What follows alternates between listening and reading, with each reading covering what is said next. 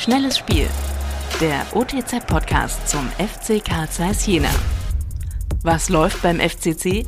Tino Zippel, stellvertretender Chefredakteur der Ostthüringer Zeitung, hat sich beim FC Karl Zeiss Jena umgehört. Die neue Regionalligasaison startet.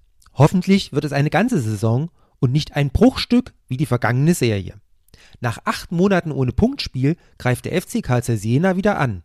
Aufgrund der langen Pause aller Mannschaften fällt es mir schwer einzuschätzen, welches Team wie stark sein wird. Der FCC hat eine durchwachsene Vorbereitung absolviert. Durchwachsen deshalb, weil die sechs Wochen von einem zweiwöchigen Pokalturnier unterbrochen waren. Das Trainerteam musste diesen Umstand beim kontinuierlichen Fitnessaufbau berücksichtigen. Doch vielleicht hat die Landespokalserie auch ihr Gutes. So konnte sich der Stamm der Mannschaft auf die neue Saison einspielen. Natürlich hat der FCC viele Spieler abgegeben. Darunter mit Marius Krösch, Dominik Bock und René Eckert auch drei Urgesteine.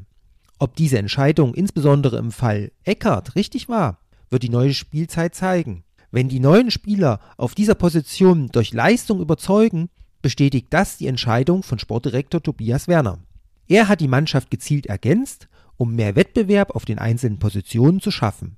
Stammkräfte können sich nicht mehr sicher sein, dass sie immer auflaufen. Entsprechenden Ehrgeiz müssen sie im Training zeigen.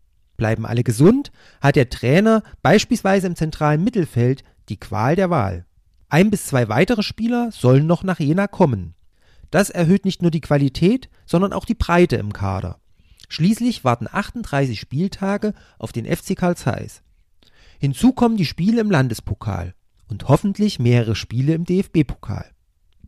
Doch den DFB-Pokal sehe ich als Kür. Die Pflicht ist ein guter Start in die Regionalligasaison. Innerhalb der ersten Woche stehen gleich drei Partien gegen Mannschaften an, die ebenfalls um die Tabellenspitze mitkämpfen wollen. Der Erfolg im Testspiel gegen Drittligist Würzburger Kickers sollte niemand verblenden. Der Berliner AK, die VSG Altklinike und Lok Leipzig werden harte Brocken sein. Ein besserer Start als in der vergangenen Saison ist indes nötig, um die Ambitionen auf die Meisterschaft zu unterstreichen. Jene ist die erste Voraussetzung für den Aufstieg in die dritte Liga. Die zweite ist die ungerechte Relegation.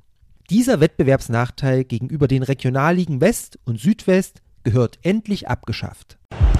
Noch mehr spannende Fakten rund um den FC Karl Zeiss Jena gibt es täglich unter www.otz.de oder im aktuellen Fanmagazin Querpass.